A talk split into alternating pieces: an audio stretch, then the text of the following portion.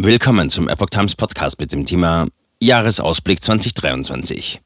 Das steht dieses Jahr an. Ein Artikel von Lydia Röber vom 4. Januar 2023. Wirtschaft, Steuern, Soziales. Veränderungen in Deutschland und ein Blick auf die EU. Der Start ins Jahr. Alles wieder wie immer? Das neue Jahr startete vielerorts mit Pauken und Trompeten, in Berlin auch mit Rabauken und Raketen. Nach über zwei Jahren Böller und Kontakteinschränkungen ließen es viele wieder richtig knallen und sich nicht davon abhalten, speziell in der Hauptstadt die Raketen gegeneinander und in Richtung Einsatz- und Rettungskräfte abzuschießen. In der Silvesternacht wurden allein in Berlin über 100 Personen festgenommen. Epoch Times berichtete. Wenig Grund zum Feiern gibt es in diesem Jahr bei den Ausblicken auf die finanzielle Lage. Weder beim Blick in den eigenen Geldbeutel, trotz Neuerungen wie Bürgergeld, der Erhöhung des Kindergeldes oder ein paar Goodies wie das 49-Euro-Ticket, noch beim Betrachten der Entwicklung der wirtschaftlichen Lage oder Inflation. Was bleibt 2023 im Geldbeutel? Abwärtsspirale bei Reallohn bei einer erwarteten Inflationsrate von 7,4 Prozent. Schon das Jahr 2022 hatte für viele Menschen beim Blick aufs Konto Albtraumqualitäten. Explodierende Energiekosten und ein exorbitanter Anstieg der Lebensmittelpreise zwangen immer mehr Menschen schon im vergangenen Jahr im Alltag auf jeden Cent zu achten. Der Trend setzt sich fort. Auch 2023 muss der Gürtel noch einmal enger geschnallt werden, so das RWI, Leibniz Institut für Wirtschaftsforschung gegenüber dpa. Die Reallöhne würden wegen der hohen Inflation im Jahr 2023 voraussichtlich noch einmal um 1,7 Prozent schrumpfen, das nach einem Minus von 3,7 Prozent bereits im Jahr 2022. Auch der Sachverständigenrat zur Begutachtung der gesamtwirtschaftlichen Entwicklung kommt in seinem Jahresgutachten 2022-23 zu dem Ergebnis, dass das Lohnwachstum 2023 in Deutschland deutlich unterhalb der Inflationsrate liegen werde.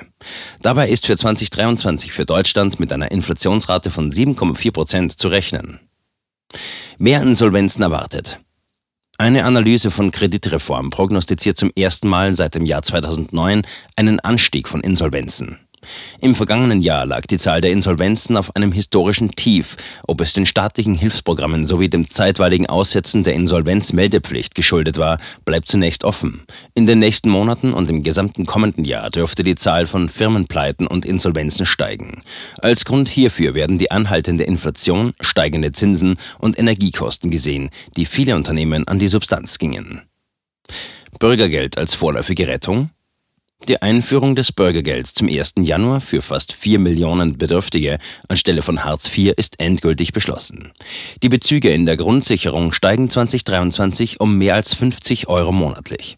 So erhalten Alleinstehende künftig 502 Euro pro Monat, fast 5 Prozent mehr als bisher. In vielen Bereichen können die Leistungsnehmer mit höheren Leistungen und auch Lockerungen rechnen. Der Zugang zu Sozialleistungen wird niedrigschwelliger gestaltet sein. Epoch Times berichtete. Entlastung durch Gaspreisbremse. Strom- und Gaspreisbremse sollen im neuen Jahr die Preisexplosion bei den Energiekosten abfedern. Gasverbraucher sollen für 80 Prozent ihres bisherigen Verbrauchs einen Bruttopreis von 12 Cent pro Kilowattstunde garantiert bekommen. Analog sind zum Strom 40 Cent je Kilowattstunde geplant. Kosten für Versicherungen steigen. Nicht nur viele Kfz-Versicherungen werden in diesem Jahr teurer, auch die Krankenversicherungen. Vor allem für die Versicherten der gesetzlichen Krankenversicherung werden die Krankenkassenbeiträge momentan im Schnitt bei 15,9 Prozent nach den Plänen von Bundesgesundheitsminister Karl Lauterbach um voraussichtlich 0,2 Prozentpunkte statt der ursprünglich angekündigten 0,3 Punkte auf im Schnitt 16,1 Prozent angehoben. Auch die Bemessungsgrenze, bis zu welcher das Einkommen in der gesetzlichen Krankenversicherung beitragspflichtig ist, steigt 2023 an, von 58.050 Euro auf 59.850 Euro im Jahr. Hohe Arbeitslosenversicherung. Der Beitrag zur Arbeitslosenversicherung steigt um 0,2 Prozentpunkte auf 2,6 Prozent. Der Beitrag wird je zur Hälfte vom Arbeitgeber und vom Arbeitnehmer getragen. Mehr Kindergeld. Das Kindergeld steigt ab Januar auf einheitlich 250 Euro. Das bedeutet für das erste und zweite Kind ein Plus von 31 Euro und für das dritte Kind 25 Euro mehr im Monat. Ebenfalls angehoben werden der Kinderfreibetrag, von dem einkommensstärkere Eltern profitieren, sowie der steuerlich anrechenbare Unterhaltshöchstbetrag, beispielsweise für studierende Kinder. Geringfügige Rentenerhöhung. Rentner können im kommenden Jahr voraussichtlich mit etwas mehr Geld rechnen. Klarheit dazu wird es im Frühjahr geben. In Westdeutschland sollen die Renten im Juli um rund 3,5 Prozent steigen und in Ostdeutschland um gut 4,2 Prozent. Die erwartete Inflation hingegen liegt für 2023 bei über 7 Prozent. Klimageld. Das Klimageld soll als Ausgleich für zusätzliche Kosten wegen der CO2-Bepreisung gezahlt werden. Die gestiegenen Einnahmen aus dem Emissionshandel sollen so an die Bürger zurückfließen. Im Grunde ist das Klimageld eine Pro-Kopf-Pauschale zur Entlastung des Endverbrauchers, des Bürgers, wenn Öl und Gas aus Klimaschutzgründen teurer werden.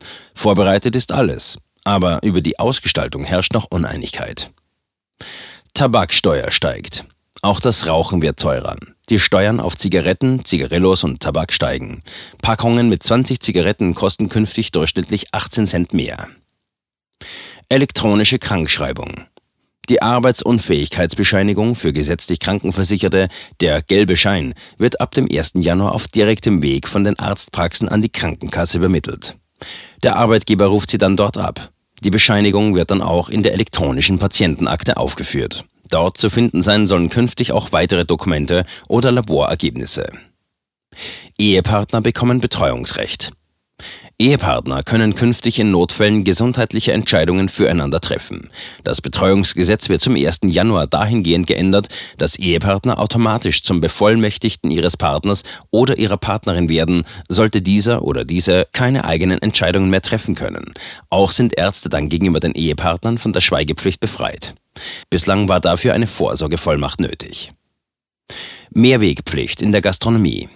Restaurants und Cafés müssen für Getränke zum Mitnehmen ab Januar Mehrwegverpackungen anbieten. Für Speisen zum Mitnehmen muss es Alternativen für Einwegverpackungen aus Kunststoff geben. Dafür dürfen den Kunden keine zusätzlichen Kosten entstehen. Betriebe dürfen jedoch Pfand nehmen. Kleine Betriebe mit weniger als fünf Angestellten sind ausgenommen. Sie müssen es Kunden jedoch ermöglichen, mitgebrachte Behältnisse befüllen zu lassen. Tierwohl-Label. Ab diesem Jahr, abhängig von der noch ausstehenden EU-Genehmigung für die Regelung, soll ein bundesweit einheitliches Tierwohl-Label eingeführt werden, zunächst nur für Schweinefleisch. Vorgesehen ist eine fünfstufige Zertifizierung für Lebensmittel, wenn die Tiere in Deutschland gehalten wurden und hierzulande verkauft werden. Nach Deutschland. Migranten auf dem Weg, Gesetze dafür auch. Im Jahr 2022 sind mehr als eine Million ukrainischer Flüchtlinge nach Deutschland eingereist. Hinzu kommen 214.253 Asylanträge aus anderen Drittstaaten und mindestens 85.000 illegale Einreisen. Dies stelle die Kommunen vor eine Fülle an Herausforderungen, gibt Heiko Tegatz, Vizechef der deutschen Polizeigewerkschaft, zu bedenken und warf Ministerin Nancy Faeser das Ignorieren einer Migrationskrise vor. Wir stecken längst in einer Migrationskrise wie 2015. Die Bundesregierung schaut tatenlos zu zu. Epoch Times berichtete. Tatenlos trifft es nicht ganz, eher im Gegenteil und anders als Teggerts von der Polizeigewerkschaft es wohl in seiner warnenden Kritik meinte. Denn um in Sachen Migration die Gesetzeslage dingfest zu machen und somit Deutschland als Ziel für Migranten noch attraktiver werden zu lassen, hat die Ampel für 2023 einiges in der Pipeline zu den Themen schnellere Einbürgerung, Doppelpass und Fachkräfte aus dem Ausland. Neues Chancenaufenthaltsrecht. Am 2. Dezember 2022 hat der Bundestag das Chancenaufenthaltsrecht mit den Stimmen von SPD, Grünen und FDP beschlossen. Damit erhalten bislang geduldete Menschen die Möglichkeit, innerhalb einer Frist von 18 Monaten die Voraussetzungen für ein dauerhaftes Bleiberecht in Deutschland zu erfüllen. Zu den Kriterien zählen beispielsweise ausreichende Deutschkenntnisse oder auch die Sicherung des eigenen Lebensunterhalts. Senkung der Voraussetzungen als Instrument gegen Fachkräftemangel es klingt paradox, aber das sind die Eckdaten in einem Papier, das die Bundesregierung Ende November formuliert hatte, um dem Fachkräftemangel entgegenzuwirken. Die Voraussetzungen, die ausländische Arbeitskräfte nachweisen müssen, sollen gesenkt werden. Etwa indem Einreisewillige auch dann eine Einreise- und Aufenthaltserlaubnis erhalten, wenn sie den Nachweis ihrer beruflichen Qualifikationen zunächst nicht oder nur teilweise erbringen können. Das wurde vom Bundeskabinett am 30. November beschlossen. Spätestens bis Ende März 2023 werden Bundesinnenministerin Nancy Faeser und Bundesarbeitsminister Hubertus Heil einen Gesetzentwurf erarbeiten, sodass das Gesetz noch vor der Sommerpause beschlossen werden kann. Schneller deutscher Staatsbürger werden. Noch schneller deutscher Staatsbürger werden. Auch das soll per Gesetz noch vor der Sommerpause möglich werden. Im Koalitionsvertrag haben SPD, Grüne und FDP vereinbart, die Hürden für die Einbürgerung zu senken. Eine Einbürgerung soll in der Regel nach fünf Jahren möglich sein, bei besonderen Integrationsleistungen nach drei Jahren, heißt es dort. Auch die Mehrfachstaatsangehörigkeit, der sogenannte Doppelpass, soll künftig problemlos möglich sein. Noch im Frühjahr wird mit einem fertigen Gesetzentwurf gerechnet. Über den Tellerrand hinaus. Wahlen in europäischen Ländern. Im September 2022 hatte die konservative Fratelli d'Italia mit Chefin Giorgia Meloni in Italien einen Wahlsieg errungen, mit nachfolgenden Schock- und Empörungswellen durch Europa. Ebenfalls im September 2022 waren bei der Parlamentswahl in Schweden die konservativen Schwedendemokraten zur zweitstärksten politischen Kraft aufgestiegen und hatten somit erstmals Anspruch auf eine Regierungsbeteiligung. Wird die Wahl der neuen rechtsgerichteten Regierung in Italien einen Wandel in der EU-Politik herbeiführen? Jedenfalls stehen 2023 nicht nur in Deutschland, in Bayern und Hessen sowie auch in Berlin, wo es wegen zahlreicher Pannen nachzuholende Neuwahlen gibt, Wahlen an, sondern gleich in mehreren europäischen Ländern. Tschechien wählt Mitte Januar einen neuen Präsidenten. Da alle drei tschechischen Kandidaten gleich auf eingestuft werden, gilt es als unwahrscheinlich, dass ein Kandidat im ersten Wahlgang direkt die absolute Mehrheit erreicht. In dem Fall ist Ende Januar eine Stichwahl zu erwarten. Estland wählt am 5. März 2023 ein neues Parlament. Die Reformpartei von Regierungschefin Kaja Kallas liegt Umfragen nach im Moment mit 32 Prozent vorn.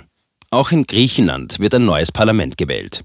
Derzeit führt Umfragen nach die liberal-konservative Partei Neue Demokratie mit 36 Prozent. Die Wahl ist im April 2023. Finnland soll am 2. April ein neues Parlament wählen. Die derzeitige Fünf-Parteien-Koalition unter Regierungschefin Sanna Marin wird laut Prognosen ihre Mehrheit behalten. Spanien erwartet im Mai Kommunalwahlen. Im Dezember soll dann das Parlament gewählt werden. Im Juni stehen in der Türkei Präsidentschaftswahlen an. Mit seiner islamisch-konservativen Partei AKP hofft Präsident Recep Tayyip Erdogan auf einen Wahlerfolg. In Polen stehen Mitte bis Ende Herbst die landesweiten Parlamentswahlen bevor. Seit 2015 regiert in Polen die Partei Recht und Gerechtigkeit, PIS, mit absoluter Mehrheit. Auch in der Schweiz wird gewählt. Am 22. Oktober wird in der Schweizerischen Eidgenossenschaft ein neues Parlament gewählt. Sowohl der Nationalrat als auch der Ständerat werden neu besetzt. Neben den nationalen Wahlen stehen zahlreiche Volksabstimmungen an. Lesen Sie auch auf der Webseite den aktuellen Artikel in der Epoch Times zu den Wahlen in Europa mit Details und Einordnung.